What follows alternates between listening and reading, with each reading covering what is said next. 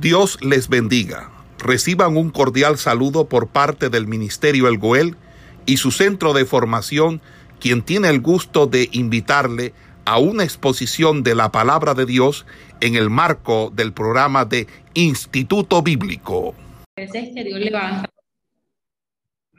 Entonces, pues recordemos eh, eh, que en ese ciclo, generalmente ese ciclo tiene cuatro fases, donde miramos cómo el pueblo de Israel deja a Jehová su Dios para seguir a otros dioses. A causa de eso, pues Dios los entrega a manos de sus enemigos, de sus opresores.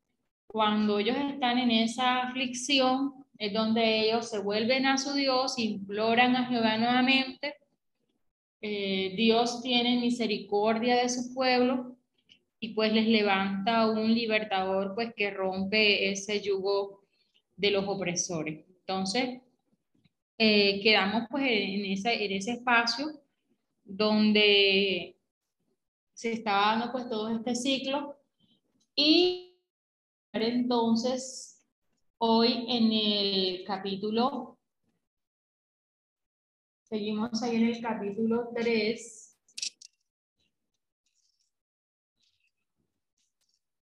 donde pues empezamos a encontrar eh, el primer juez y tiene pues por subtítulo eh, Otoniel liberta a Israel de Kusam Entonces, pues, de todas las cosas pues que han pasado en el pueblo, en el pueblo de Israel, vienen pues la historia de las diferentes opresiones que se dan en el pueblo de Israel, pero también eh, vamos a encontrar a esos libertadores. Entonces, eh, vamos a mirar desde el libro de jueces 3.7 hasta donde pues alcance, hasta el capítulo 16.31 vamos a encontrar pues todas estas historias acerca de las diferentes opresiones pues que tenía el pueblo y cómo Dios les levantó a estos libertadores. Entonces empezamos con jueces 3.7 hasta el versículo 11 y vamos a encontrar pues la historia de Otoniel Recuerdan pues que finalizando eh, el libro de Josué se nos menciona brevemente quién es Otoniel. Y dice eh, versículo 7, hicieron pues los hijos de Israel lo malo ante los ojos de Jehová y olvidaron a Jehová su Dios y sirvieron a los Baales y a las imágenes de Aser. Y encontramos el primer aspecto de los siglos que estábamos mencionando. Y la ira de Jehová se encendió contra Israel y los vendió en manos de Cusán rey de Mesopotamia. Y sirvieron los hijos de Israel a Cusán ocho años. Entonces clamaron los hijos de Israel a Jehová, y Jehová levantó un libertador a los hijos de Israel y los libró. Esto es a Otoniel, hijo de Cenaz, hermano menor de Caleb, y el Espíritu de Jehová vino sobre él y juzgó a Israel y salió a batalla. Y Jehová entregó en su mano a Cusán Risataim, rey de Siria, y prevaleció su mano contra Cusán y reposó la tierra cuarenta años, y murió Otoniel, el hijo de Cenaz. Entonces, la primera opresión de castigo eh, que se da sobre el pueblo de Israel procede del norte lejano de Mesopotamia. Este rey, Cusán Risatán, se dice pues que hay dos versiones según los arqueólogos y se dice pues que este era un rey que posiblemente se había establecido en Mesopotamia y que por ello pues era posible que tomara pues la parte del sur de Canaán para desafiar a lo que era el imperio egipcio. Otros estudiosos pues piensan que era un rey arameo. Ahora, eh, son solamente versiones, no hay ninguna en específico que nos diga exactamente pues de dónde, eh, era este rey. Pero algo que sí se detalla es que eh, la palabra Resatán significa doblemente malvado, por lo cual pues era probablemente un hombre cruel, cruel contra el pueblo de Israel. Es allí donde el Señor levanta a Otoniel, el nombre Otoniel significa león de Dios como libertador. En este caso, Otoniel era de la tribu de Judá y era el yerno pues, de Caleb. Eh, el secreto que se puede observar en, estos versículos acerca de esa victoria que obtuvo Otoniel está en el versículo 10 y dice, y el Espíritu de Jehová vino sobre él y juzgó a Israel y salió a batalla. Entonces allí donde el Espíritu de la victoria acerca de Otoniel dice que el Espíritu de Jehová vino sobre él. Entonces vamos a encontrar eh, muy comedidamente pues esto, estas expresiones cuando el Espíritu de Jehová viene sobre cada uno de estos libertadores, aunque no de la misma manera, pero eh, es uno de los aspectos o características que vamos a mirar entre los jueces. Entonces, este fue el primer juez que libró a Israel de la primera pues opresión. Siguiendo en el versículo 12, vamos a encontrar pues otra historia de otro juez y es liberta a Israel de Moab. Luego que fallece Otoniel, nuevamente Israel vuelve a la idolatría. Y es aquí donde el Señor pues emplea a los moabitas, a los amonitas y a los amalecitas, eh, enemigos tradicionales del pueblo de Israel para castigarlo. Entonces los moabitas habían ocupado pues ya 18 años el territorio pues que era de Benjamín y Efraín y es aquí donde el Señor pues eh, permite que todas estas cosas sucedan y les levanta nuevamente cuando ellos claman al Señor un libertador. Entonces vamos a, mirar el, el, capítulo como dice, versículo 12. Volvieron los hijos de Israel a hacer lo malo ante los ojos de Jehová. Y Jehová fortaleció a Eglón, rey de Moab, contra Israel, por cuanto habían hecho lo malo ante los ojos de Jehová. Este juntó consigo a los hijos de Amón y de Amalek, y vino e hirió a Israel y, tomó la ciudad de las palmeras. Recordemos pues que la ciudad de las palmeras era Jericó. Y sirvieron los hijos de Israel a Eglón, rey de los moabitas, 18 años. Y clamaron los hijos de Israel a Jehová, y Jehová les levantó un libertador. A otro hijo de Gera, Benjamita, el cual era zurdo. Y los hijos de Israel enviaron con él un presente a Glom, rey de Moab.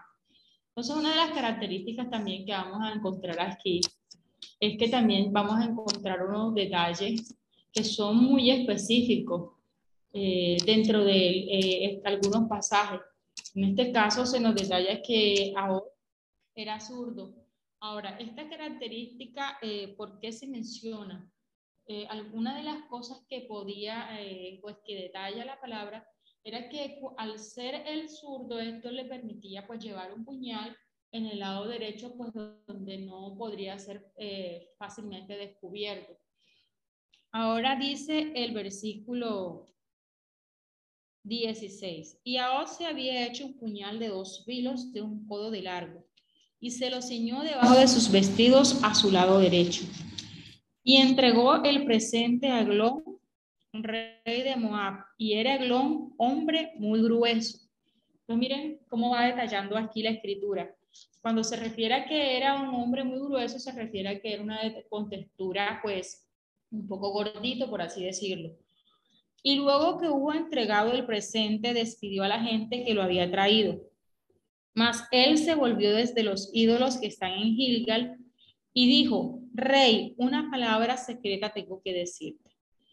Él entonces dijo, calla, y salieron de delante de él todos los que con él estaban.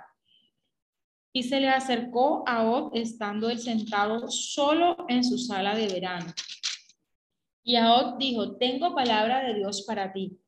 Él entonces se levantó de, sus, de la silla, entonces alargó a Od su mano izquierda y tomó el puñal de su lado derecho y se lo metió por el vientre. De tal manera que la empuñadura entró también tras la hoja y la gordura cubrió la hoja, porque no sacó el puñal de su vientre y salió el estiércol. Entonces, aunque estos detalles son un poco repugnantes al uno imaginarse pues todas estas escenas, eh, Eglón no vaciló en, Aod, perdón, no vaciló en engañar a Eglón. Y algo que aquí podemos notar es que aquí no se menciona que el espíritu de Jehová haya venido sobre él. Estos detalles que se mencionan, como que él era gordo, como que salió la grasa, salió el estiércol, es decir, eh, este puñal atravesó pues sus intestinos, por así decirlo. Dice, y salió Aod al corredor y cerró tras sí las puertas de la sala y las aseguró con el cerrojo. Cuando él hubo salido, vinieron los siervos del rey, los cuales, viendo las puertas de la sala cerradas, dijeron, sin duda, él cubre sus pies en la sala de verano. Esta expresión, cubre sus pies, eh, da a entender pues que él estaba haciendo una necesidad fisiológica. Entonces, por ello, pues ellos no entraron a la sala donde él se encontraba. Entonces, eh, vamos a mirar que en, este, eh, en esta parte donde eh, el Señor pues utiliza a Od como ese libertador, todas estas circunstancias, por así decirlo, fueron unas circunstancias atrevidas. la muerte de Glon sin gritos ni ruido, el cerrar las puertas y, llevarse la llave, el porte tranquilo y sin, apresuramiento de Aod, mostraron pues también que había una fuerte confianza en que Dios lo estaba acompañando en esto que él estaba realizando. Entonces, vamos a, seguir, dice, mas entre tanto que ellos se detuvieron, Aod escapó y pasando los ídolos se puso a salvo en Seirat. Y cuando había entrado, tocó el cuerno en el monte de Efraín y los hijos de Israel descendieron con él del monte y él iba delante de ellos. Entonces él les dijo, seguidme porque Jehová ha entregado a vuestros enemigos los moabitas en vuestras manos. Y descendieron en pos de él y tomaron los vados del Jordán a Moab y no dejaron pasar a ninguno. Y en aquel tiempo mataron de los moabitas como diez mil hombres, todos valientes y todos hombres de guerra, no escapó ninguno. Así fue subyugado Moab aquel día bajo la mano de Israel y reposó la tierra 80 años. Entonces vamos a encontrar pues también eh, eh, muy específico. Si notamos eh, el, el, juez anterior, Otoniel, al final de, de la historia de él dice, y reposó la tierra 40 años y murió Otoniel, hijo de Cenaz. Este, esta historia acerca de Aod nos dice que reposó la tierra 80 años. Es allí donde se van mostrando pues, los diferentes ciclos y números, por así decirlo, que son muy característicos del libro de los jueces. Entonces, eh, siguiendo con el capítulo 3, vamos a encontrar un versículo que nos habla de un juez. Es bien corto y pues se menciona eh, dice Sangar liberta a Israel de los filisteos. Entonces vienen siendo como que se menciona por primera vez eh, la presión de los antiguos enemigos de Israel, en este caso los filisteos, o, los que siempre pues estaban en ese sentido permanecieron. Dice, después de él fue Sangar, hijo de Anat, el cual mató a 600 hombres de los filisteos con una aguijada de bueyes, y él también salvó a Israel. Ahora, no se indica pues nada respecto a la opresión, ni tampoco existe detalle referente al origen de Sangar ni a su pasado. Se menciona que probablemente pudo haber sido un campesino que ganó una victoria sobre los opresores, pero que en ese tiempo gobernó como juez. Entonces, eh, Historiadores como Josefo dicen pues que él pudo haber muerto en el primer año de su gobierno. Y es allí donde pues podemos mirar. Ahora, eh, según sus orígenes, las únicas luces que podemos encontrar acerca de, de quién era Sangar, lo que más se acerca está en el capítulo 1, versículo 33 donde se menciona, dice, tampoco Neftalí arrojó a los que habitaban en Belsemes, ni a los que habitaban en Bet Anat. Al ser de, en este caso, Sangar de los hijos de Anat, es donde solamente pues, se puede dar una pequeña relación acerca de quién era, quién era él. La Biblia no nos proporciona más detalles acerca de Sangar. Y es solamente un versículo donde se menciona pues quién era eh, este juez. Entonces hasta allí eh, viene siendo como que las historias que se van a encontrar en el capítulo 3 de jueces.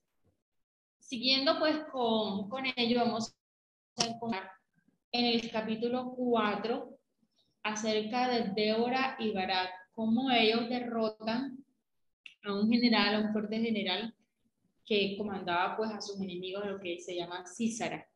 Entonces el título dice, Débora y Barak derrotan a Císara.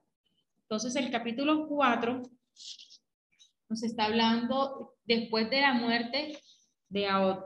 Mire que no nos menciona aquí a Sangai.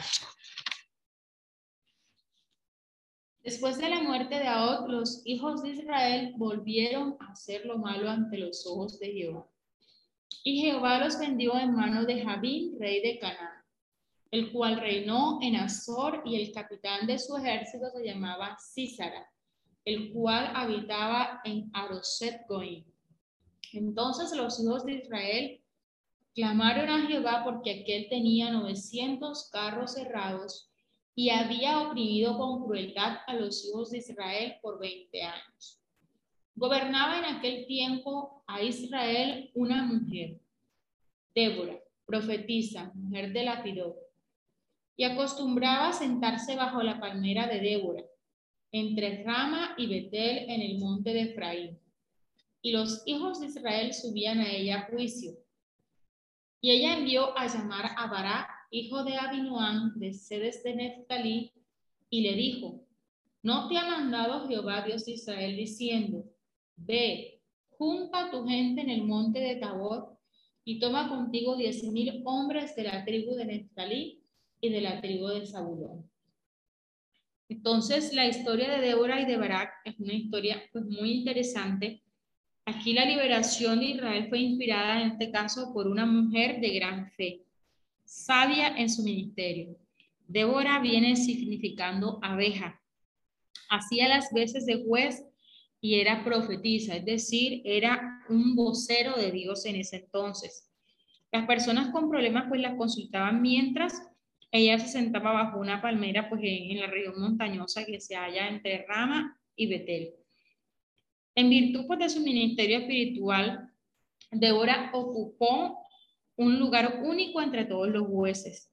Dios hizo surgir otros jueces pues para librar a su pueblo y estos luego juzgaron a los hebreos, pero Débora fue la única que ejerció funciones tanto de árbitro como de juez antes de librar al pueblo. Y pues también tenía el don de componer poesía. Más adelante en el capítulo 5 vamos a encontrar eh, un cántico de guerra y es una pues, obra maestra de la literatura hebrea. El caso de Débora pues también nos enseña que no todas las mujeres en Israel se limitaron solamente a ocuparse del papel de esposa y madre. Israel había pues apostatado nuevamente y habían caído en manos de Javí, el rey cananeo.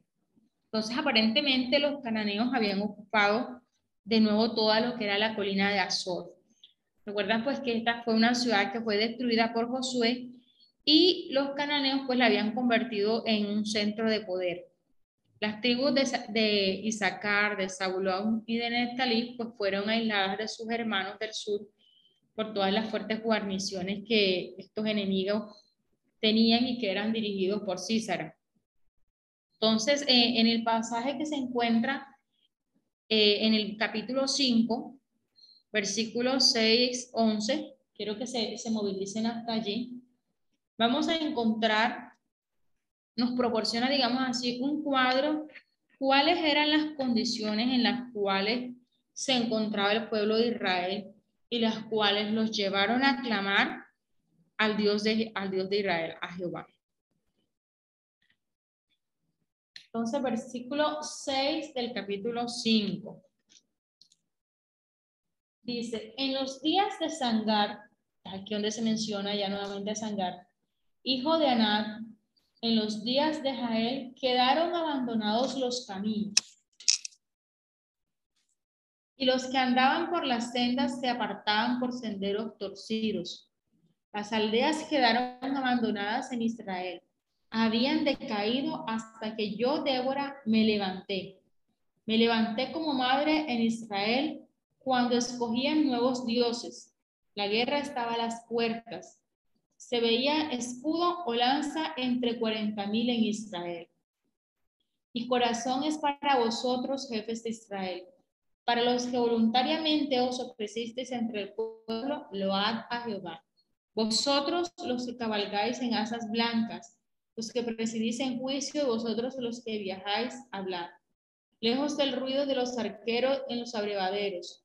Allí repetirán los triunfos de Jehová, los triunfos de sus aldeas en Israel. Entonces marchará hacia las puertas del pueblo de Jehová. Entonces aquí vamos a, mirar eh, cómo estaban en ese, en ese momento. Los cananeos estaban asolando de tal manera la tierra que los israelitas aún no se atrevían a pasar pues, por las carreteras principales, sino que viajaban escondidas por los senderos montañosos o los caminos pues, secundarios que atravesaban los campos. Los vencedores llegaron a, desarmar al pueblo de Israel y ubicaban pues arqueros cerca de los pozos, a fin pues de herir y matar a aquellos que, que venían a sacar agua.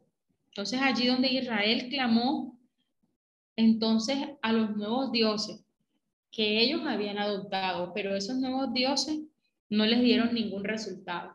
Y es allí donde el pueblo nuevamente se vuelve a Jehová. Entonces, eh, vamos a encontrar que esa era la situación en la cual se encontraba en ese momento Israel. Ahora volvemos nuevamente al capítulo, pues, donde estábamos, el capítulo 4. Es allí donde eh, se levanta Débora y Débora trata de animar a Barak. En el versículo 8 dice, Barak le respondió, si tú fueres conmigo, yo iré, pero si no fueres conmigo, no iré. Es aquí donde eh, Débora, en este caso, invita a Barak para que se levante. Císara tenía 900 carros reforzados de hierro y es aquí donde Barak tuvo miedo de mandar a sus 10.000 eh, caballeros, por así decirlo, infantes contra los cananeos, a menos que la profetisa los acompañara. Entonces ellas le acompañan, pero es allí donde Débora con una amonestación profética, eh, Barak le dice que si ella no va con él, pues él no, la, no, no iría, y es aquí donde vemos que Barak puso su confianza o su seguridad en una mujer y no en Dios. Entonces, a causa de ello, la honra del triunfo sería para una mujer. Sisara con sus invencibles carros armados, pues fue atraído al lecho del Sison, donde sus carros pues pudieran maniobrar en condiciones normales. Y vamos a, a seguir leyendo aquí el versículo 9. Ella dijo, iré contigo, mas no será tuya la gloria de la jornada que emprendes, porque en mano de mujer venderá Jehová a Císara. Y levantándose Débora fue con Barak a Ceres. Y juntó Barak a Zabulón y a Neftalí en Ceres, y subió con diez mil hombres a su mando, y Débora subió con él. Y Eber Seneo de los hijos de Obab, suegro de Moisés, se había apartado de los eneos y había plantado sus tiendas en el valle de Sanaí, que está junto a Ceres. Vinieron pues a Císara las nuevas de que Barak, hijo de Abinoam, había subido al monte de Tabor. Y reunió Císara a todos sus carros, 900 carros cerrados, con todo el pueblo que con él estaba, desde Aroset Goín hasta el arroyo de Sison. Entonces Débora dijo a Barak, levántate porque este es el día en que Jehová ha entregado a Císara en tus manos. ¿No ha salido Jehová delante de ti? Y Barak descendió del monte de Tabor y diez mil hombres en pos de él. Y Jehová quebrantó a Císara, a todos sus carros y a todo su ejército a filo de espada delante de Barak. Y Císara descendió del carro y huyó a pie. Entonces vemos aquí cómo eh, el Señor también estuvo en esa victoria. Císara con sus invencibles carros amados pues no pudo maniobrar cuando un violento aguacero inundó el Sison y los carros quedaron atascados. Dice, desde los cielos pelearon las estrellas. Vamos a, a mirar en el versículo 20-21 del capítulo 5. Quiero que se movilicen hasta allí.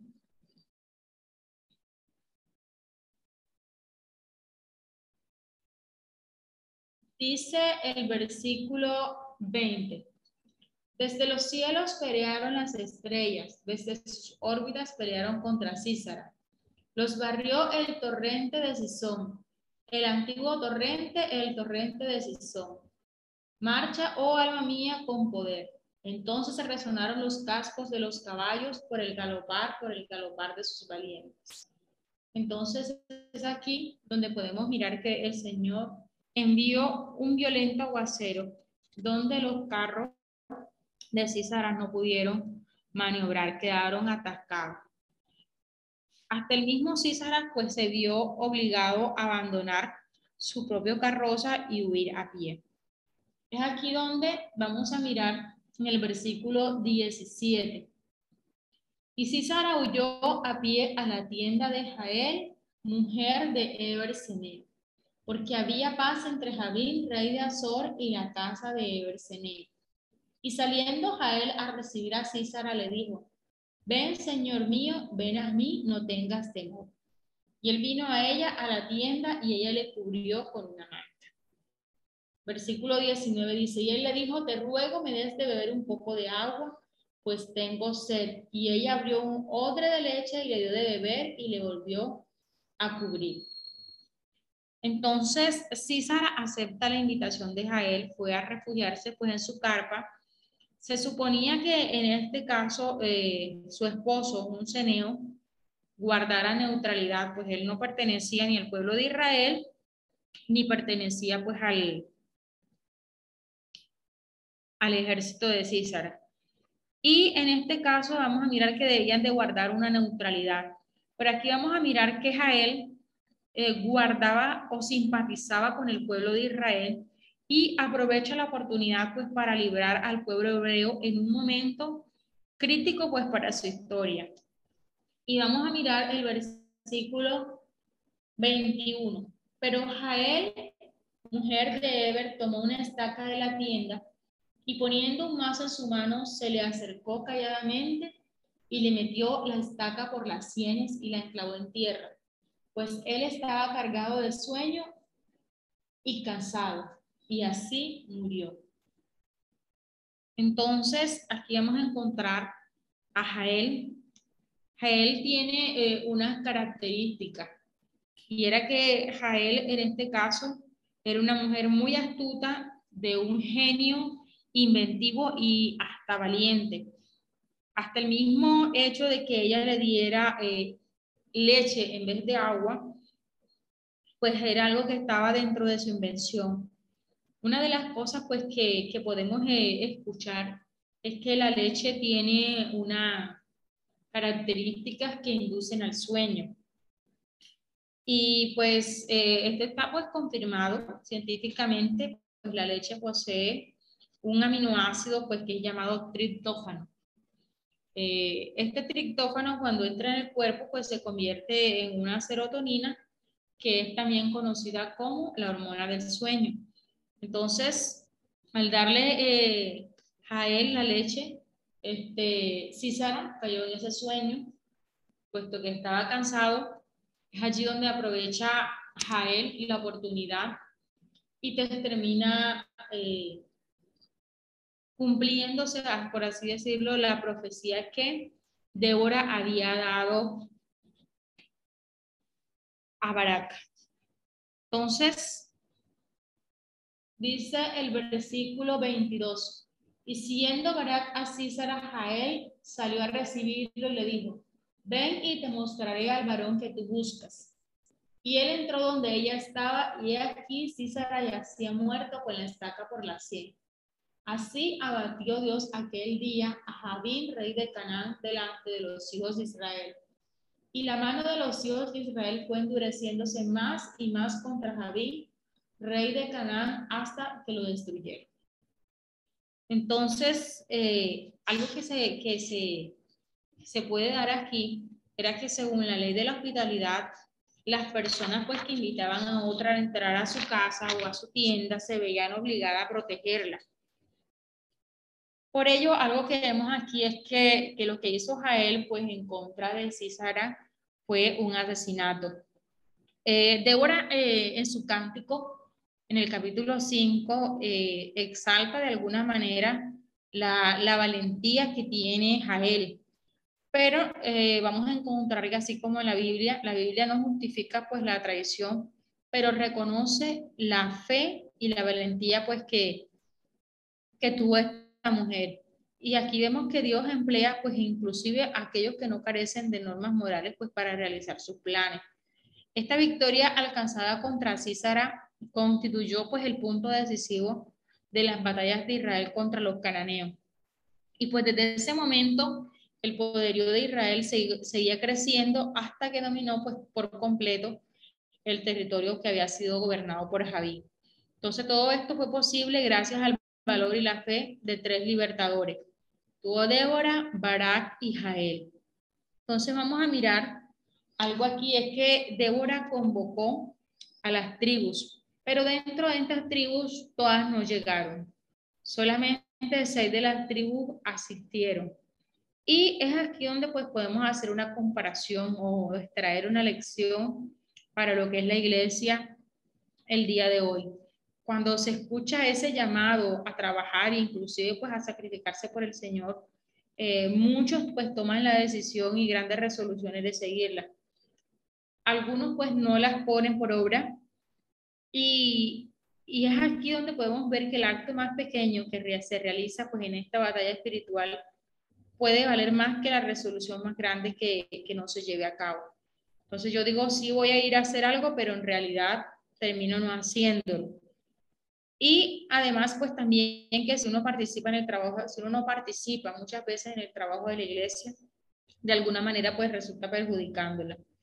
Entonces, pues eh, una lección que nos da pues para el día de hoy, cuando seamos convocados, cuando seamos llamados a hacer algo pues para el reino de Dios, ojalá estemos pues prestos para colaborar en la causa de Cristo porque no es la causa de nuestros pastores, no es la causa del líder, es la causa de Cristo.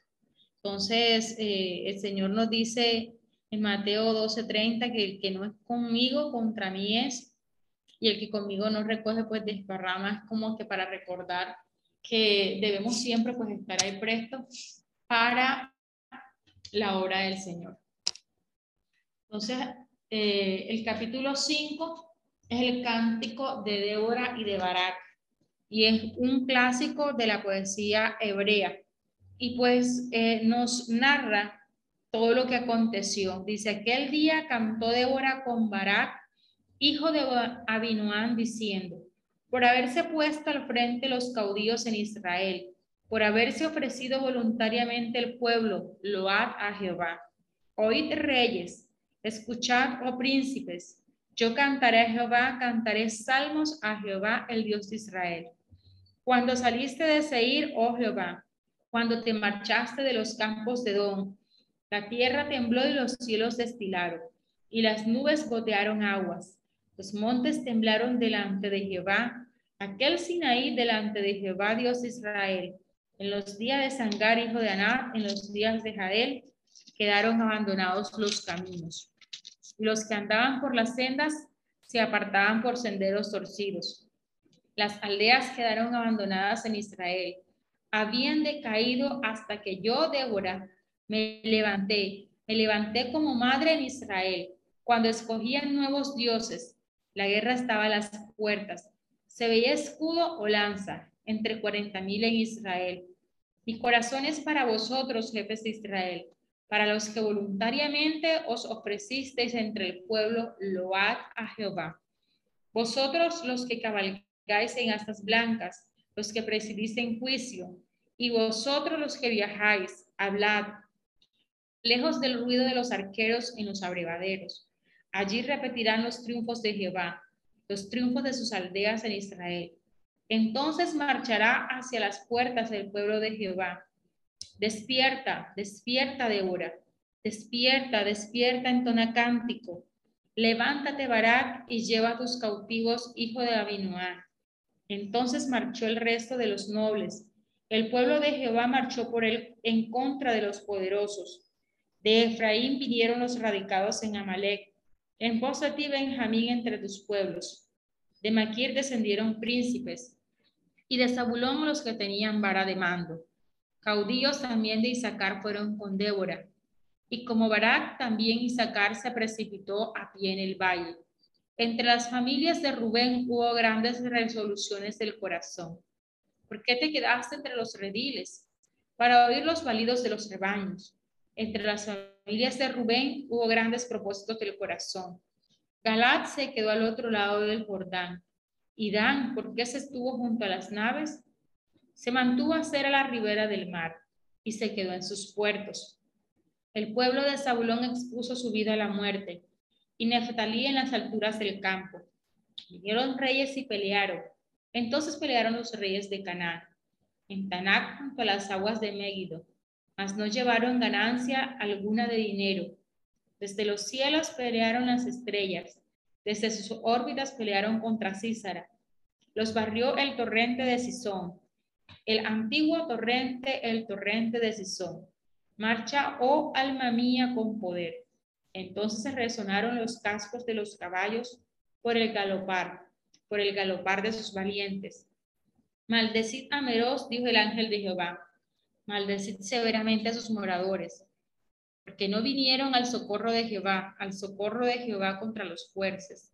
Bendita sea entre las mujeres Jael, mujer de Berseneo. Sobre las mujeres bendita sea en la tienda. Él pidió agua y ella le dio leche en tazón de nobles le presentó crema. Tendió su mano a la estaca y su diestra al mazo de trabajadores. Y golpeó a Císara, hirió su cabeza, y le horadó y atravesó sus sienes. Cayó encorvado entre sus pies, quedó tendido. Entre sus pies cayó encorvado, donde se encorvó, allí cayó muerto. La madre de Císara asoma a la ventana y por entre las celosías a voces dice, ¿por qué tarda su carro en venir? porque las ruedas de sus carros se detienen, las más avisadas de sus damas les respondían, y aún ella se respondía a sí misma. No han hallado botín y lo están repartiendo. A cada uno una doncella o dos, las vestiduras de colores para Cícera, las vestiduras bordadas de colores, la ropa de color bordada de ambos lados para los jefes de los que tomaron el botín. Así perezcan todos tus enemigos, oh Jehová, mas los que te aman sean como el sol cuando sale en su fuerza. Y la tierra reposó 40 años. Entonces, aquí vamos a encontrar la historia de Barak y de Débora. Y también encontramos pues a esta mujer a la quien se le concedió la victoria, que es Jael.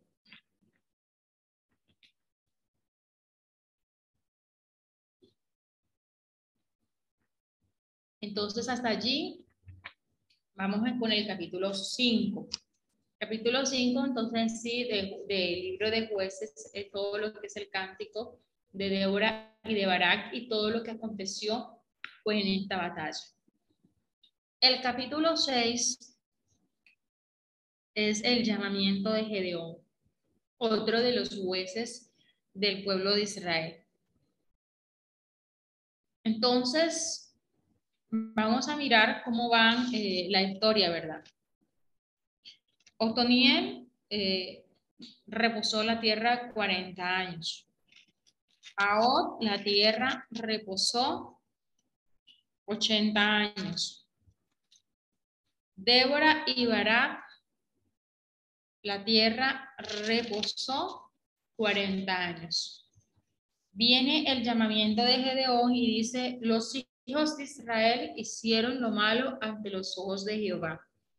Y Jehová los entregó en mano de Madián por siete años. Y la mano de Madián prevaleció contra Israel, y los hijos de Israel por causa de los madianitas se hicieron cuevas en los montes y cavernas y lugares fortificados. Pues sucedía que cuando Israel había sembrado, subían los madianitas y los amalecitas y los hijos del oriente contra ellos. Subían y los atacaban.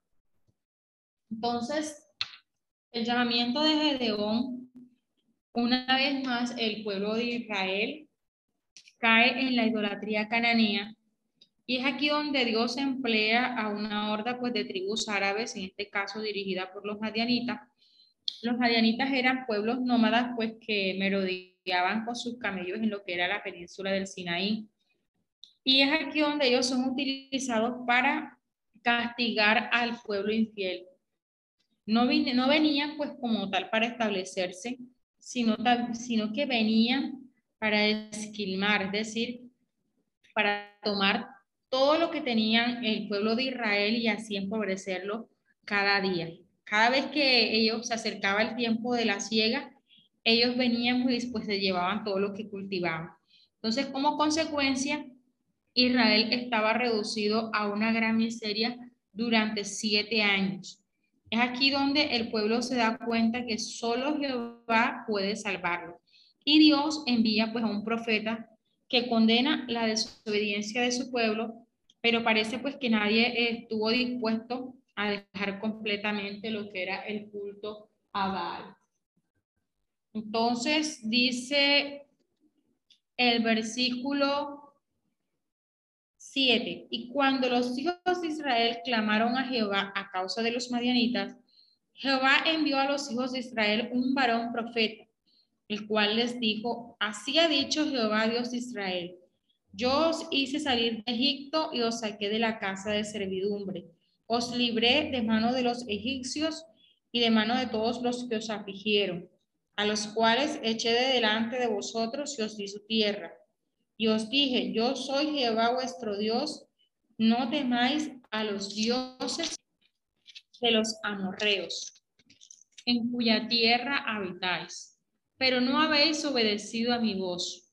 Y vino el ángel de Jehová y se sentó debajo de la encina que está en Ofra, la cual era de Joás, Abieserita, y su hijo Gedeón estaba sacudiendo el trigo en el lagar para esconderlo de los marianitas. Entonces, es aquí donde se da el llamamiento eh, y preparación, por así decirlo, de Gedeón. Gedeón pues, no es, es uno de los jueces más nobles, tiene una característica y es que es muy cauteloso, eh, una valentía y una constancia. Vivía en Ofra, esa localidad pues está ubicada probablemente al sur del valle de Estrelón, lo que era el centro de las excursiones madianitas. Y cuando el ángel de Jehová pues se le aparece a Gedeón, él estaba trillando el trigo no en la era pública por temor de pues, que a los madianitas, sino en un lugar escondido. Entonces, eh, seguimos leyendo acá. En el versículo 12. Y el ángel de Jehová se le apareció y le dijo, Jehová está contigo, varón esforzado y valiente. Y Gedeón le respondió, ah, Señor mío, si Jehová está con nosotros, ¿por qué nos ha sobrevenido todo esto? ¿Y dónde están todas sus maravillas que nuestros padres nos han dado? Diciendo, ¿no nos sacó Jehová de Egipto? Y ahora Jehová nos ha desamparado y nos ha entregado en mano de los madianitas. Entonces, cuando eh, Gedeón es llamado, vamos a encontrar que en ese llamamiento Gedeón primeramente eh, cuestiona, por, al Señor acerca de todas las cosas que les están pasando. Entonces, es allí donde el Señor pues le, eh, no, no, lo, no lo juzga, ni le recrimina pues todo lo que le está diciendo. Eh, ahora, Gedeón está culpando al Señor de todas esas cosas, no se da cuenta que es Israel quien realmente había olvidado a su Dios. Ahora, en un principio, Él creía que hablaba con un profeta, pero una señal sobrenatural pronto lo convenció del origen divino del mensajero y esto lo llena de temor. Entonces, el versículo 14 dice, y mirándole Jehová le dijo, ve con esta tu fuerza y salvarás a Israel de la mano de los madianitas. ¿No te envío yo? Entonces le respondió, ah, Señor mío, ¿con qué salvaré yo a Israel? He aquí que mi familia es pobre de Manasés y yo el menor en la casa de mi padre. Jehová le dijo, ciertamente yo estaré contigo y derrotarás a los madianitas como a un solo hombre. Y él respondió, yo te ruego que si hay hallado gracia delante de ti, me des señal de que tú has hablado conmigo. Te ruego que no te vayas de aquí hasta que vuelva a ti y saque mi ofrenda y la ponga delante de ti. Y él respondió, yo esperaré hasta que vuelvas. Y entrando Gedeón preparó un cabrito y panes sin levadura de un efa de harina y puso la carne en un canastillo y el caldo en una olla. Y sacándolo se lo presentó debajo de aquella encina. Entonces el ángel de Dios le dijo, toma la carne y los panes sin levadura y ponlo sobre esta peña y vierte el caldo y él lo hizo así. Y extendiendo el ángel de Jehová el báculo que tenía en su mano, tocó con la punta la carne y los panes sin levadura y subió fuego de la peña, el cual consumió la carne y los panes sin levadura. Y el ángel de Jehová desapareció de su vista. Viendo entonces Gedeón que era el ángel de Jehová, dijo, ah, Señor Jehová, que he visto al ángel de Jehová cara a cara. Gedeón se sorprende al notar que ha tenido un encuentro con una persona divina y entra temor en él. ¿Por qué entra temor? Porque en el pueblo de Israel eh, no había, pues el Señor también le dice a, a, Moisés de que él pues no había varón que mirara cara a cara a Dios y estuviera pues de pie delante de él. Entonces, entra temor porque él había visto, por así decirlo, eh, a Dios mismo y cualquiera pues que viera la cara del Señor debía morir en ese entonces. Allí donde entra temor en Gedeón. Y el Señor mismo le responde, versículo 23. Pero Jehová le dijo, paz a ti, no tengas temor, no morirás. Y edificó allí Gedeón altar a Jehová y lo llamó Jehová Shalom, lo que es Jehová Shalom. Uno de los nombres que nosotros conocemos del Señor y es que Jehová es paz, el cual permanece hasta hoy en obra de los abieseritas. Entonces, aconteció pues que esa misma noche el Señor le da la primera misión a Gedeón. Y en esa primera misión que le da a Gedeón es que el primer paso pues para liberar al pueblo de Israel es que destruya el altar público que tenían hacia los Baales con sus símbolos de acera, o lo que era eh, pues ese lugar que se le ofrecía a la diosa. Era necesario pues primeramente atacar la causa de la opresión, y era que ellos estaban siendo oprimidos por la idolatría. Así Gedeón pues actuó de acuerdo a su nombre, el cual significa el talador o el que corta. Me parece que Joás, su padre, participaba pues en los sentimientos de su hijo y su respuesta fue la raíz del nuevo nombre de Gedeón, Jerobaal, o sea que va al contienda. Entonces, eh, dice el versículo 27. Voy a ir un poquito más atrás al versículo 25. Dice, aconteció que la misma noche le dijo Jehová, toma un toro del hato de tu padre, el segundo toro de siete años, y derriba el altar de Baal que tu padre tiene, y corta también la imagen de acera que está junto a él. Y edifica altar a Jehová tu Dios en la cumbre de este peñasco en lugar conveniente y tomando el segundo toro, sacrifícalo en holocausto con la madera de la imagen de acera que habrás cortado. Entonces Gedeón tomó diez hombres de sus siervos e hizo como Jehová le dijo. mas temiendo hacerlo de día por la familia de su padre y por los hombres de la ciudad, lo hizo de noche. Por la mañana, cuando los de la ciudad se levantaron, he aquí que el altar de Baal estaba derribado y cortada la imagen de acera que estaba junto a él. Y el segundo toro había sido ofrecido en holocausto sobre el altar edificado. Y se dijeron unos a otros, ¿quién ha hecho esto? Y buscando e inquiriéndoles dijeron, Gedeón, hijo de Joás, lo ha hecho. Entonces los hombres de la ciudad dijeron a Joás, saca a tu hijo para que muera porque ha derribado el altar de Baal y ha cortado la imagen de acera que estaba junto a él. Y Joás respondió a todos los que estaban junto a él, ¿contenderéis vosotros por Baal? ¿Defenderéis su causa? Cualquiera que contienda por el que muera esta mañana. Si es un Dios, contienda por sí mismo con el que derribó su altar. Aquel día Gedeón fue llamado Jerobaal, esto es, aquel que contiende con Baal, por cuanto derribó su altar. Dice, pero todos los madianitas y amalecitas y los del oriente se juntaron a una y pasando acamparon en el valle de Jezreel.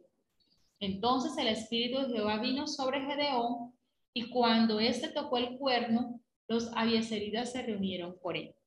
Entonces lo primero que el Señor manda a hacer a Gedeón es a derribar el altar pues que tenían contra los Baales. Y es allí donde eh, Posteriormente, viene como que ese segundo paso en la preparación de Gedeón, y es que el Espíritu de Jehová lo reviste, otorgándole poder y valentía. Gedeón convoca a todas las tribus vecinas pues para que se junten con él para atacar al enemigo. Ahora, no estaba seguro pues que, que debía proseguir en su obra y es allí donde pide nuevas señales que Dios le concede. Entonces, una de las características que vamos a encontrar en Gedeón es que Gedeón era un hombre excesivamente muy cauteloso. No hacía las cosas hasta que no estuviera seguro que realmente eh, Dios estuviera con él.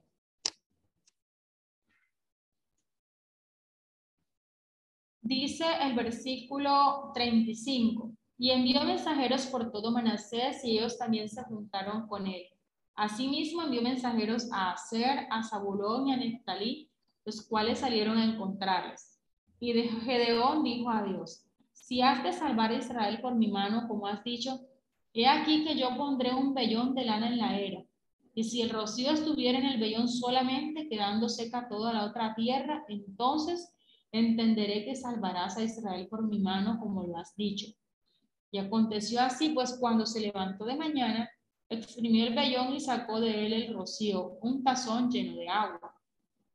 Mas Gedeón dijo a Dios, no se encienda tu ira contra mí. Si aún hablar esta vez, solamente probaré ahora otra vez con el vellón. Te ruego que solamente el vellón quede seco y el rocío sobre la tierra. Y aquella noche lo hizo Dios así, sobre el vellón quedó seco y en toda la tierra hubo rocío. Entonces estas fueron las señales que le estaba pidiendo Gedeón, porque quería confirmar que realmente pues era Dios quien estaba llamándolo y pues dándole esta victoria. Entonces, es allí donde queda eh, listo ese ejército contra ese enemigo. Entonces, eh, el ejército pues eh, del enemigo era bastante numeroso. La gran mayoría de los israelitas pues no tenía armas tan eficaces y pues tampoco tenían una instrucción militar para que quedaran como listos para, que, para pelear esta batalla. Y vamos a mirar pues como que esa tercera parte de lo que es la campaña de Gedeón, que ya comienza en el capítulo 7. Dice, levantándose pues de mañana Jerobal, recuerdan que eh, ya le han cambiado el nombre a Gedeón, se llama Jerobal porque es aquel que contiende contra, contra Baal, el cual es Gedeón, y todo el pueblo que estaba con él acamparon junto a la fuente de Arod y tenía el campamento de los madianitas al norte, más allá del collado de Moré en el valle. Y Jehová dijo a Gedeón, el pueblo que está contigo es mucho para que yo entregue a los madianitas en su mano. No sea que se alabe Israel contra mí diciendo, mi mano me ha salvado. Ahora pues haz pregonar en oídos del pueblo diciendo, quien tema y se estremezca, madruga y devuélvase. Desde el monte de Galat y se devolvieron de los pueblos veintidós mil y quedaron diez mil. Y Jehová dijo a Gedeón, aún es mucho el pueblo, llévalos a las aguas, y allí te los probaré, y del que yo te diga, váyase contigo, irá contigo. Mas de cualquiera que yo te diga, este no vaya contigo, el tal no irá. Entonces, los 32 mil israelitas, pues que respondieron al llamado de Gedeón, constituían una fuerza, pues pequeña comparados con los 135 mil que componían el ejército madianita. Aquí, sin embargo, Jehová vio que Gedeón tenía demasiados soldados para la clase de victoria, pues que él quería concederle. También muchos de los soldados eran poco valientes y su temor infundiría pánico en los otros cuando comenzara la batalla, de manera pues que le fue permitido que se volvieran a sus casas. Recuerdan que asimismo Dios había utilizado en Deuteronomio 21.8 que aquellos que tuvieran miedo pues se regresaran de la batalla. De esta misma manera el Señor les indica que a todos aquellos que tuvieran miedo se devolvieran. Asimismo, pues, eh, si nosotros hacemos un contexto para el día de hoy, la iglesia no necesita personas poco dispuestas a arriesgarse pues, en la obra del Señor. Que la calidad es más importante que la cantidad en lo que es la guerra santa. Aunque los 10.000 israelitas se quedaron, pues eh, todos eran valientes, Dios aún redujo aún más el ejército israelita a fin de que nadie pues pudiera atribuir la victoria a esa fuerza humana en vez de atribuírsela a Dios. Entonces, eh, el Señor puede salvar con muy pocos o con poquitos. Él también quería usar a los más aptos. Los soldados que se arrodillaron y se inclinaron para tomar agua, eh, descuidaron su deber de estar alerta ante la presencia del enemigo. Vamos a mirar eh, lo que el Señor le dice en el versículo 4. Jehová dijo a Gedeón, aún es mucho el pueblo, llévalos a las aguas y allí te los probaré. Y del que yo te diga, vaya este contigo, irá contigo. Mas de cualquiera que yo te diga, este no vaya contigo, el tal no irá. Entonces llevó el pueblo a las aguas y Jehová dijo a Gedeón, cualquiera que lamiere las aguas con su lengua como lame el perro, aquel pondrás aparte.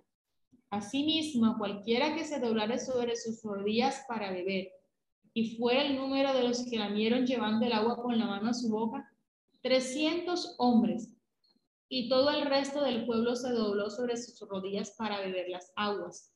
Entonces Jehová dijo a Gedeón, con estos trescientos hombres que lamieron el agua os salvaré, y entregaré a los madianitas en tus manos y váyase toda la demás gente, cada uno a su lugar. Y habiendo tomado provisiones para el pueblo y sus trompetas, envió a todos los israelitas, cada uno a su tienda, y retuvo a aquellos trescientos hombres y tenía el campamento de Madián abajo en el valle. Entonces el Señor redujo de todos esos hombres hasta llegar a esos trescientos. Esos trescientos que quedaron en pie en todo momento fueron los que estuvieron prestos o preparados para responder a su jefe. Gedeón recibió más aliento por lo que oyó en el campamento pues, de los madianitas. Dios ya había preparado el camino para el triunfo y había sembrado temor en los corazones de los soldados enemigos. Ahora, ellos se organizaron en tres escuadrones que estaban equipados con teas, eh, teas ardiendo, en este caso cántaros vacíos y ruedas o trompetas. Quizás pues parecían armas ineficaces y ridículas para la guerra, pero estas dieron resultado. Entonces la táctica de Gedeón provocó pánico en los escuadrones madianitas, pues que se creyeron que habían sido atacados por un numeroso ejército, de manera que desenvainaron la espada y ellos se hirieron entre sí y emprendieron pues una huida hacia el Jordán. Esto es lo que le da la oportunidad para que las demás tribus reconocieran que Dios les había dado la victoria y se unieron a esta persecución. Pues de manera que todos compartieron los frutos, pero la gloria la recibió el Señor. Entonces, dice el versículo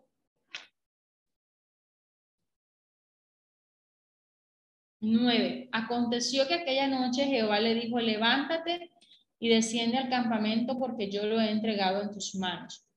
Y si tienes temor de descender, baja tú con, con fura tu criado al campamento y oirás lo que hablan y entonces tus manos se esforzarán y descenderás al campamento.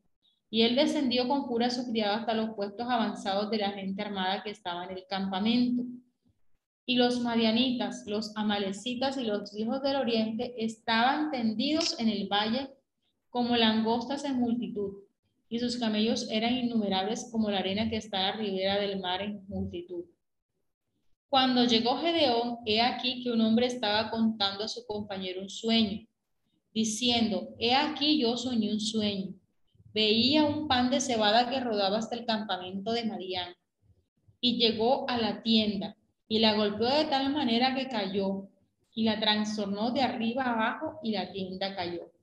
Y su compañero respondió y dijo, esto no es otra cosa sino la espada de Gedeón, hijo de Joás, varón de Israel. Dios ha entregado en sus manos a los madianitas con todo el campamento. Cuando Gedeón pues escucha todo este sueño y la interpretación, dice que adoró y volvió al campamento de Israel. Es donde él dice, levantaos porque Jehová ha entregado el campamento de Madián en vuestras manos. Entonces, eh, es allí donde eh, emprenden esa lucha. Dice, yo tocaré la trompeta, versículo 18. Y todos los que están conmigo, vosotros tocaréis entonces las trompetas alrededor de todo el campamento y diréis, por Jehová y por Gedeón. Llegaron pues Gedeón y los cien hombres que llevaban consigo al extremo del campamento al principio de la guardia de la medianoche, cuando acababan de renovar los centinelas y tocaron las trompetas y quebraron los cántaros que llevaban en sus manos. Y los tres escuadrones tocaron las trompetas y quebraron los cántaros, tomaron en la mano izquierda las teas y en las derechas las trompetas que, con que tocaban.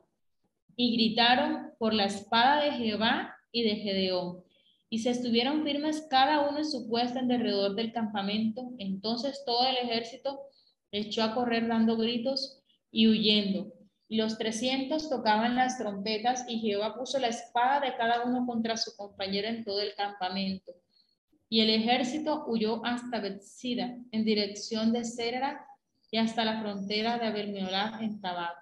Y juntándose los de Israel, de Neftalí y de Aster y de todo Manasés, siguieron a los madianitas.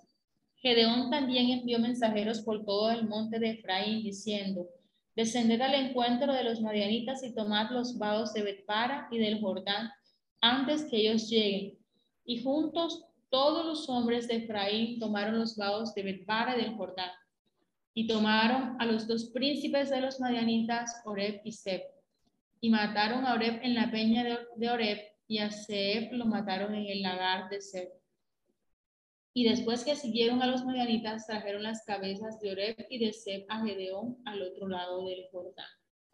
Entonces, eh, esa fue toda la lucha que tuvieron pues para derrotar a los madianitas. Ahora, eh, el capítulo 8 es donde nuevamente pues Gedeón captura a los reyes de Madián. Entonces, eh, vamos a encontrar que Gedeón tiene una personalidad un poco desconcertante, por así decirlo. Gedeón pues demostró mucha prudencia cuando rehusó el título de rey. Es aquí donde ellos lo llaman pues para que esté con él y quieren pues hacerlo rey. Dice el versículo 8, pero los hombres de Efraín le dijeron, ¿qué es esto que has hecho con nosotros, no llamándonos cuando ibas a la guerra contra Madián y le recominieron fuertemente, a los cuales él respondió, ¿qué he hecho yo ahora comparado con vosotros? ¿No es el rebusco de Efraín mejor que la vendima de Eliezer? Dios ha entregado en vuestras manos a Oreb y a Seb, príncipes de Madián. ¿Y qué he podido yo hacer comparado con vosotros? Entonces el enojo de ellos contra él se aplacó luego que él les habló esta palabra. Entonces, una de las prudencias que podemos ver en, en, Gedeón es que ante, ante la reacción que tuvo tuvieron la tribu de Efraín, ellos pues pensaban que él quería tener un lugar de preeminencia entre las tribus, pero Gedeón aplacó su enojo eh, empleando una gran astucia. Dice que el libertador pues cumplió su deber de vengador de sangre ejecutando a Seba y a Salmuna. Eso está en el 18 y el 21 más adelante. Entonces, eh, dice el versículo 7, y Gedeón dijo, cuando Jehová haya entregado en mi mano a Seba y a Salmuna, yo trillaré vuestra carne con espinos y abrojos del desierto. Entonces, eh, miramos cómo Gedeón fue eh, haciendo juicio acerca de todas aquellas personas pues, que estaban oprimiendo al pueblo de Israel. Entonces, jueces del, del versículo 22 al 35 nos va a mostrar muchas características de eh, Gedeón. Ahora, eh, Gedeón mostró una gran prudencia en todo momento.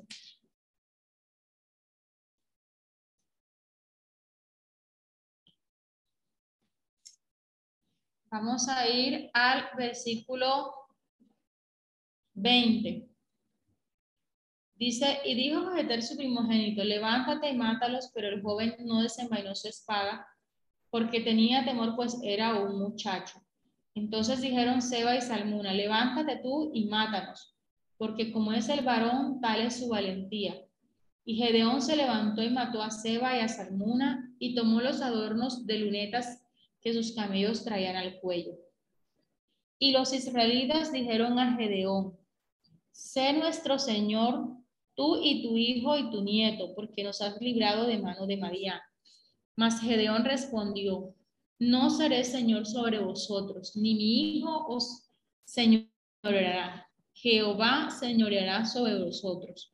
Y les dijo Gedeón, quiero haceros una petición que cada uno me dé los zarcillos de su botín, pues traían zarcillos de oro porque eran ismaelitas. Ellos respondieron, de buena gana te los daremos, y tendiendo un manto echó allí cada uno los zarcillos de su botín. Y fue el peso de los zarcillos de oro que él pidió, 1700 ciclos de oro, sin las planchas y joyeles y vestidos de púrpura que traían los reyes de Madián. Entonces aquí hubo un primer intento de establecer una monarquía en Israel. El pueblo estaba pues, pidiendo que Gedeón fuera ese rey, pero él se negó y de hecho pues se comportó de un modo eh, poco sensato, demostrando pues que no era un hombre perfecto. Entonces, Gedeón eh, solamente pues solicitó de ellos algunos bienes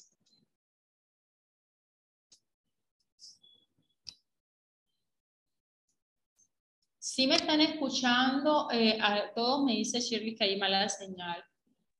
Amén, amén, sí, te escuchamos.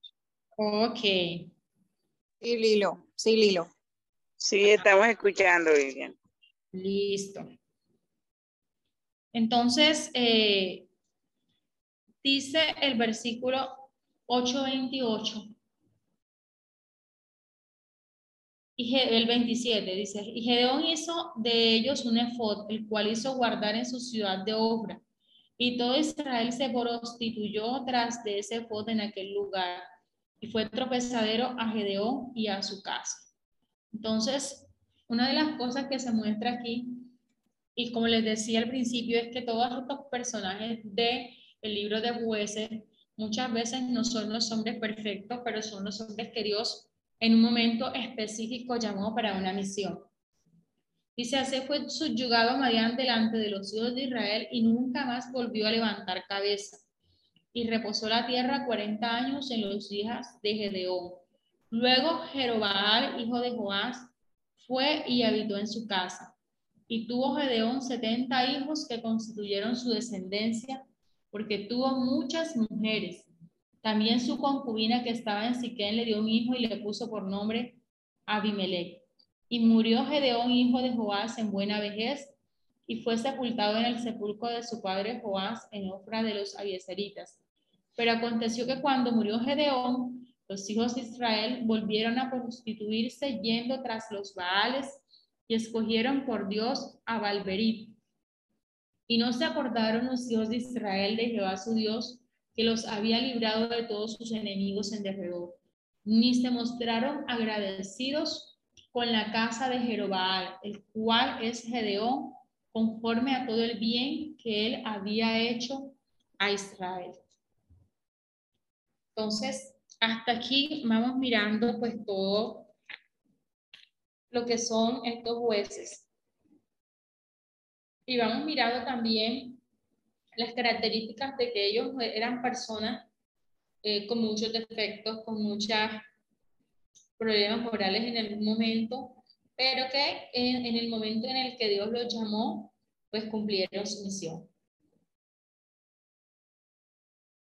Hasta allí no sé si alguien quiere participar, participar perdón, o quiere opinar algo hasta donde va.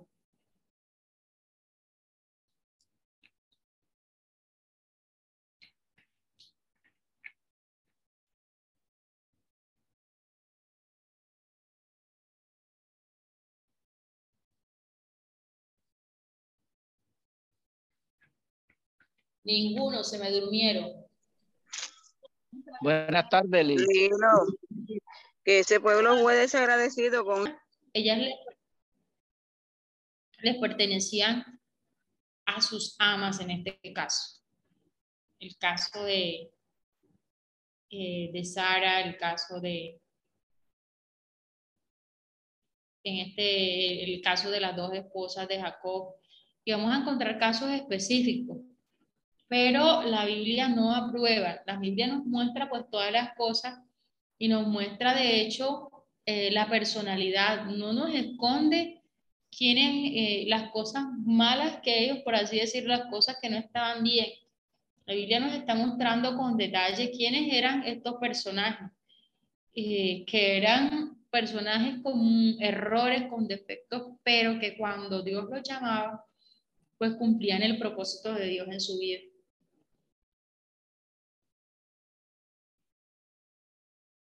Amén, amén. ¿Alguien más quiere opinar algo?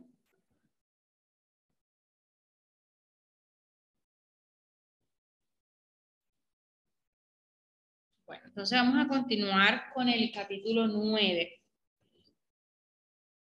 En el capítulo 9 vamos a empezar con el, dice, reinado de Abimelech. Si miramos el capítulo, versículo 31, del capítulo 8, dice también su concubina que estaba en Siquén le dio un hijo y le puso por nombre Abimelech. Entonces, este Abimelech del que se está hablando aquí es el hijo de Jerobaal.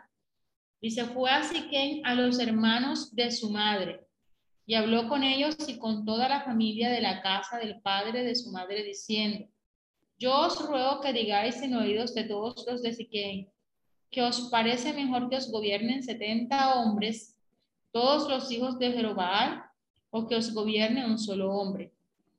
Acordaos que yo soy hueso vuestro y carne vuestra. Y hablaron por él los hermanos de su madre en oídos de todos los de Siquén todas esas palabras, y el corazón de ellos se inclinó a favor de Abimelech, porque decían, nuestro hermano es. Y le dieron 75 ciclos de plata del templo de Valverit, con los cuales Abimelech alquiló hombres ociosos y vagabundos que le siguieron. Y viniendo a la casa de su padre en Ofra, mató a sus hermanos, los hijos de Jerobaal, setenta varones sobre una misma piedra. Pero quedó Jotán, el hijo menor de Jerobaal, que se escondió. Entonces se juntaron todos los de Siquén con toda la casa de Milo y fueron y eligieron a Abimelech por rey, cerca de la llanura del Pilar que estaba en Siquén. Cuando se lo dijeron a Jotán, fue y se puso en la cumbre del monte de Jericín, y alzando su voz, clamó y les dijo, Oídme, varones de Siquén, y así os oiga Dios. ¿Fueron una vez los árboles a elegir rey sobre sí? Y dijeron al olivo, reina sobre nosotros. Mas el olivo respondió, he de dejar mi aceite con el cual en mí se honra a Dios y a los hombres para ir a ser grandes sobre los árboles? Y dijeron los árboles a la higuera, anda tú, reina, sobre nosotros. Y respondió la higuera, he de dejar mi dulzura y mi buen fruto para ir a ser grandes sobre los árboles. Dijeron luego los árboles a la vid, pues ven tú, reina, sobre nosotros. Y la vid respondió, he de dejar mi mosto que alegra a Dios y a los hombres para ir a ser grandes sobre los árboles. Dijeron entonces todos los árboles a la zarza, anda tú, reina, sobre nosotros. Y la, la zarza respondió a los árboles, si en verdad me elegís por rey sobre vosotros, venid abrigados bajo mi sombra. Y si no, salga fuego de la zarza y devore a los cedros del Líbano. Ahora pues, si con verdad y con integridad habéis procedido en hacer rey de Abimelech, y si habéis actuado bien con Jerobaal y con su casa, y si le habéis pagado conforme a la obra de sus manos, porque mi padre peleó por vosotros y expuso su vida al peligro para librarnos de mano de Madián. Y vosotros os habéis levantado hoy contra la casa de mi padre, y habéis matado a sus hijos, setenta varones sobre una misma piedra y habéis puesto por rey sobre los de Siquén Abimelech, hijo de su criada, por cuanto es vuestro hermano. Si con verdad y con integridad habéis procedido hoy con Jeroboam y con su casa, que gocéis de Abimelech y él goce de vosotros. Y si no, fuego salga de Abimelech que consuma a los de Siquén y a la casa de Milo, y fuego salga de los de Siquén y de la casa de Milo que consuma a Abimelech. Y escapó Jotán y huyó, y se fue a ver, y ahí se estuvo por miedo de Abimelech, su hermano. Entonces, Abimelech no era un verdadero juez, sino un usurpador. Hijo de la concubina de Gedeón, era un hombre cruel, ambicioso y traidor, pues no tenía los escrúpulos de su padre en cuanto a hacerse rey. La familia de su madre era bastante influyente en Siquem para aspirar a dar origen a una dinastía en Israel. Los hebreos habían abandonado a Jehová después de la muerte de Gedeón y habían establecido un santuario a Balberit en Siquén. Esto le otorgó pues el lugar, al lugar una importancia especial en la confederación hebrea. Y esto preparó el camino pues para que Abimelech tomara las riendas de Israel. El autonombrado rey pretendió inaugurar su reinado matando a sus hermanos y procediendo pues un procedimiento que era muy común en aquel entonces pues para eliminar a los rivales y evitar guerras civiles. Probablemente pues usara la piedra como altar y aparentara que los asesinatos eran actos de sacrificio al dios Baal.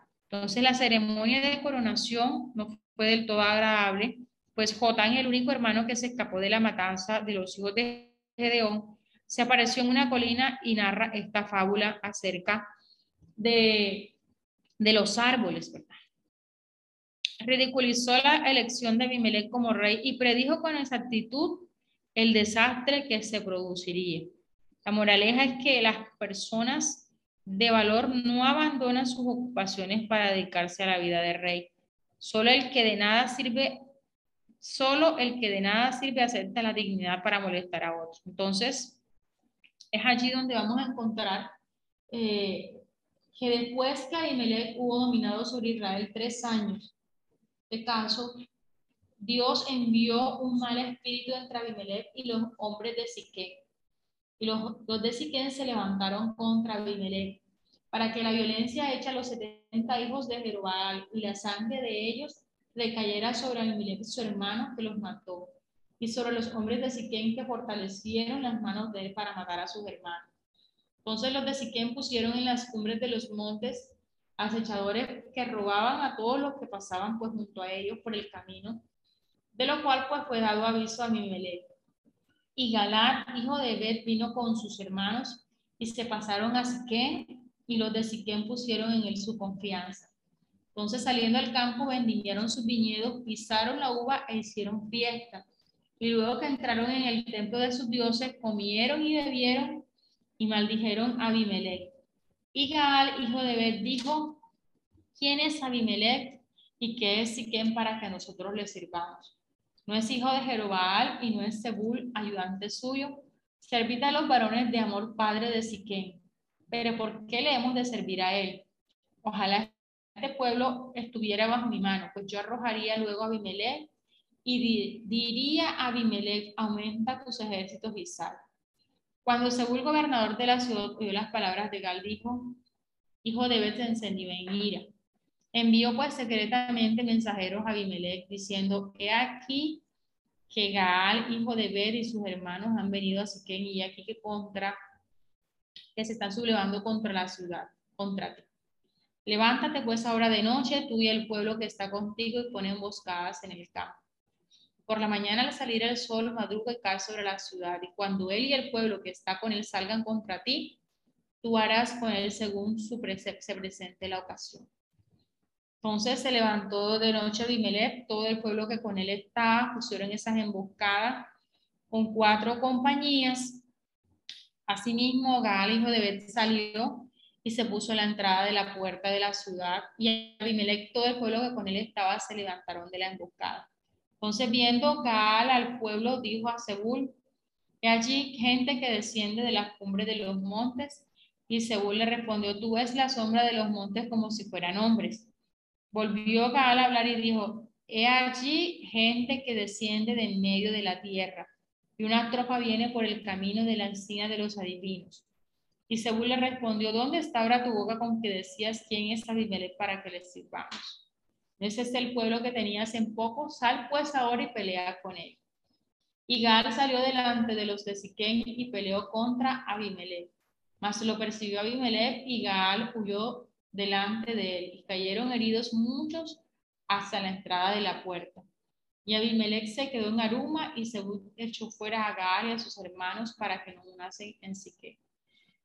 Entonces, al siguiente día aconteció que cuando el pueblo salió al campo, fue dado aviso a Abimelech, el pueblo salió, eh, tomó pues gente y la repartió en tres compañías, puso emboscadas en el campo. Cuando salía, miró que el pueblo pues se había levantado contra ellos y los atacó. Dice porque Abimelech y la compañía que estaba con él acometieron con ímpetu, se detuvieron a la entrada de la puerta de la ciudad. Y las otras dos compañías acometieron a todos los que estaban en el campo y los mataron. Y Abimelech peleó contra la ciudad todo aquel día y tomó la ciudad y mató al pueblo que en ella estaba y asoló la ciudad y la sembró de sal. Entonces, cuando los de Siquén oyeron todo esto, dice que se metieron en la fortaleza del templo del dios Berit. Se le fue dado aviso a Abimelech que ellos estaban reunidos, eh, todos los hombres de la torre de Siquén. Abimelech dice que sube al monte Salmón, él y toda la gente que con él estaba, y tomó Abimelech un hacha en su mano y cortó una rama de árboles y levantándola se la puso sobre sus hombros diciendo, el pueblo que estaba con él, los que me habéis visto hacer apresurados a hacerlo como yo. Y todo el pueblo también cortó cada uno su rama y siguieron a Abimelech y la pusieron junto a la fortaleza. Y prendieron fuego con ellos pues a toda esta fortaleza, de modo que los que estaban en Siquén murieron. Dicen que aproximadamente unos mil hombres y sus mujeres. Entonces, aquí vemos cómo Abimelech, uno de los hijos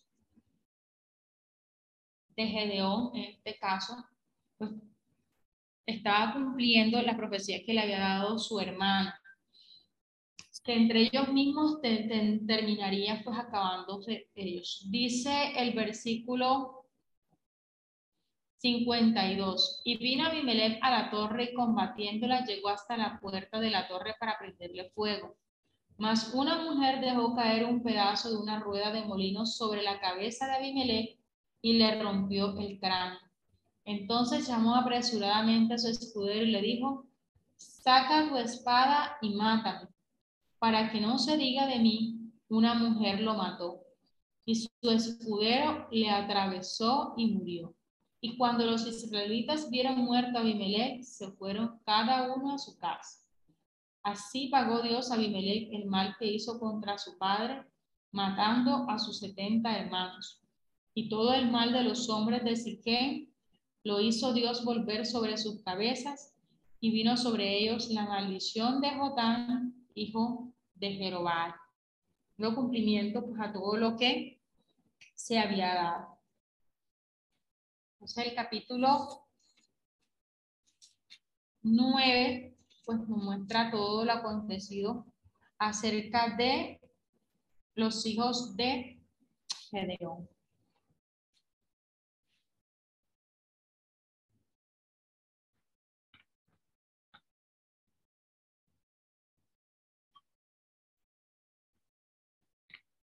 Hasta el momento todo se ha entendido, todo se ha comprendido.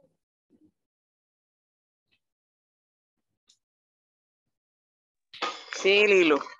Ahí hubo desobediencia por parte de los de los hijos de Gedeón que le dieron la espalda a Dios y a su papá y mire lo que, lo que les pasó por ser desobediente. Dice atrás de Vales. Fueron desagradecidos. Hoy en día no creo usted que el pueblo de Dios también somos desagradecidos. Que Dios nos ayude.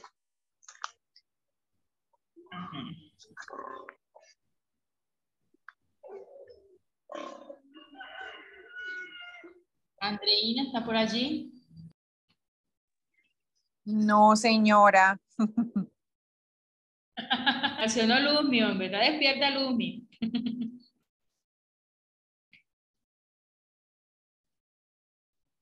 No me he dormido en toda la tarde, Lilo.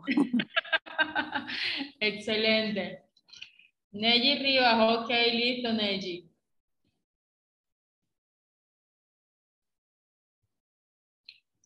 Neji dice que vamos por el capítulo 9. Excelente, estamos allí conectados. Como no me responde, yo pregunto, yo pregunto. No estoy diciendo que estén dormidos, oyeron.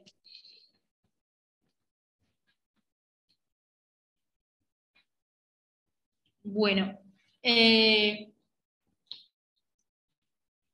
el capítulo 10 ya nos habla de otros jueces, que es de Tola y Jair. Entonces, recordemos pues que ya estábamos viendo quién era Abimelech, que fue el hijo pues y cómo culminó con todo esto.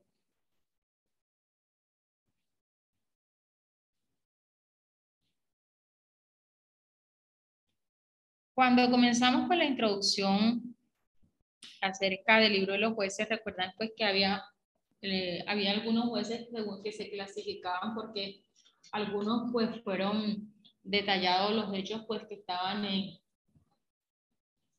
en detalle pues dentro del libro y otros pues eh, jueces menores porque no había eh, como que muy detallado acerca de ello. Entonces está Tola y ahí juzgan a Israel. Dice, después de Abimelech se levantó para librar a Israel Tola, hijo de Fua, hijo de Dodo, varón de Isaacar.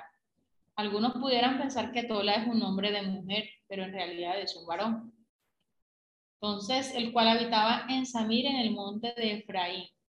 Y juzgó a Israel 23 años y murió y fue sepultado en Samir. Entonces, eso es lo que se dice de Tola. Tras él se levantó Jair Galadita, el cual juzgó a Israel 22 años. Ese tuvo 30 hijos que cabalgaban sobre 30 asnos y tenían 30 ciudades que se llaman las ciudades de Jair hasta hoy, las cuales están en la tierra de Galad. Y murió Jair y fue sepultado en Camón. Entonces, hay muy pocos datos acerca pues, de la actuación de Tola y Jair.